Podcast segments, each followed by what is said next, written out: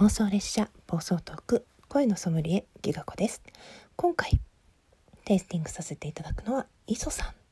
磯さんはですねスタンド FM の方からいらっしゃってだいたい2ヶ月ぐらい経ったとおっしゃってたかな、えー、私の推しのミルクシャンの枠でお会いしましてですね、えー、ついうっかりミルクシャンが磯シャンというので私も磯シャンと言ってしまうんですけれども磯さんのテイスティングをさせていただきたいと思います。あの最初にお声聞いた時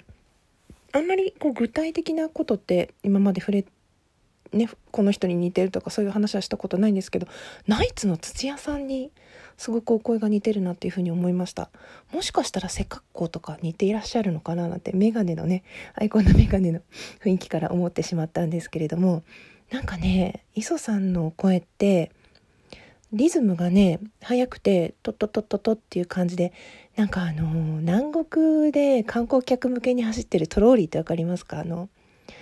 観光客を乗せて走るバスみたいな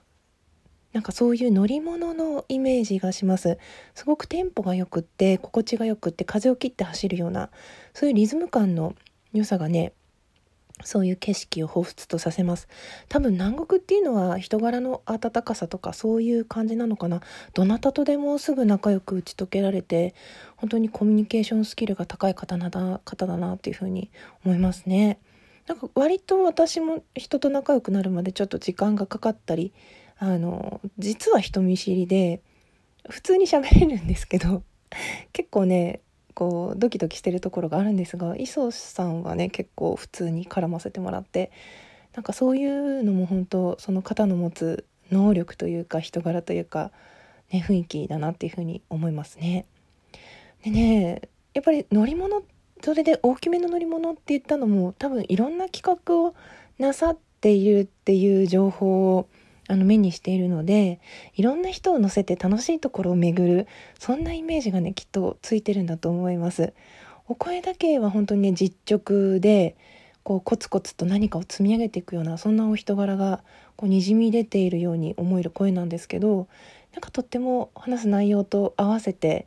こう景色を感じると